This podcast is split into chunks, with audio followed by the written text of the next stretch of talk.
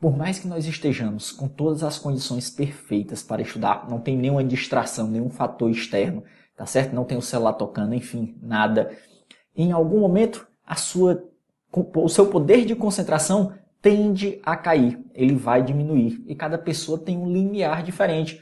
Então, na época que eu estudava, eu notei que quando dava mais ou menos aproximadamente uma hora e quinze de estudos, eu já não estava mais conseguindo assimilar os conteúdos. Já não tinha horas que eu não sabia mais nem o que eu estava lendo. Então eu sabia que naquele momento era hora de dar uma pausa, descansar uns cinco minutinhos, tomar uma água, olhar pela janela, dar uma caminhada rápida ali, às vezes dentro de casa, às vezes na biblioteca, e para depois sim voltar para os estudos com o poder de atenção e o poder de concentração é, recuperados. Então é importante você saber que há uma tendência natural de nós entrarmos na fase de desconcentração. Isso é natural e a gente tem que pular essa fase. Quando acontecer isso, o que, é que você faz? Se levanta, dá uma pausazinha de 5 minutos para depois voltar muito mais concentrado. Então a quarta dica foi o quê?